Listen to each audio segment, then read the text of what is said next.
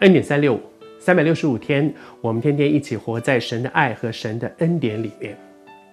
可以被上帝来使用，这是多荣耀的一件事情。他是万王之王，我们只是一个很平凡的人，可以被神用，真的是一个很大的恩典。因此，求神帮助我们存战兢，圣经里面讲到说，存战兢而快乐的心来服侍这位神，而服侍神，有的时候真的。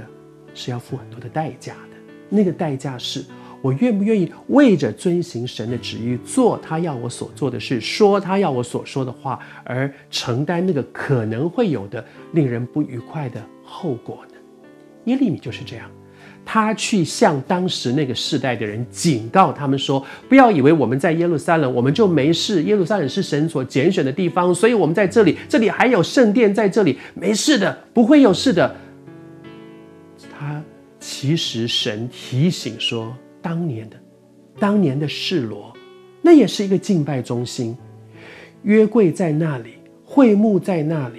好像神的同在在那里。但是当这些敬拜的人，他们不能够做神所喜悦的事，那个敬拜再荣耀，敬拜的地方再漂亮，再看起来有那么多的，比如说会幕在那里，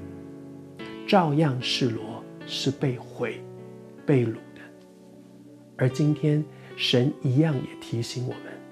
不会因为我们教会的敬拜很棒、很棒，所以我们在这里哇，我我就在这个地方当中没有问题，我在这里是被祝福的，被不被祝福与外面的敬拜无关，被不被的祝福与我里面的生命的光景有关，所以求神来帮助我们。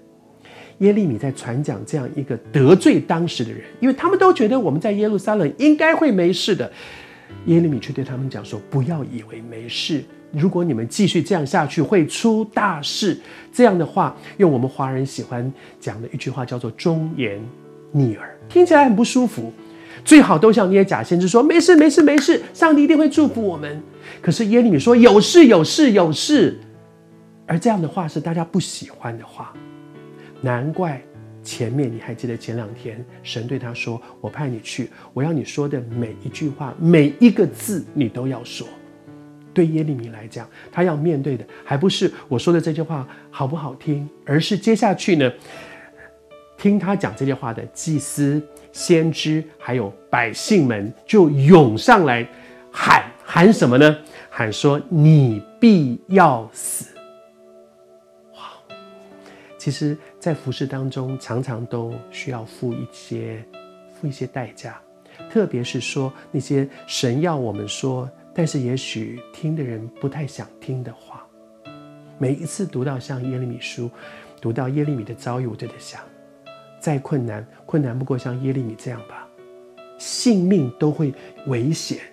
他却仍然忠心。我的那一点小代价算什么呢？我求神帮助我们。我们付代价，但是我们真的好盼望听见神所要说的话，我们能够有一个好的回应，就是我们愿意回转。如果听的人愿意回转，说的人付再多的代价，大概我们都会觉得感谢主，我甘愿。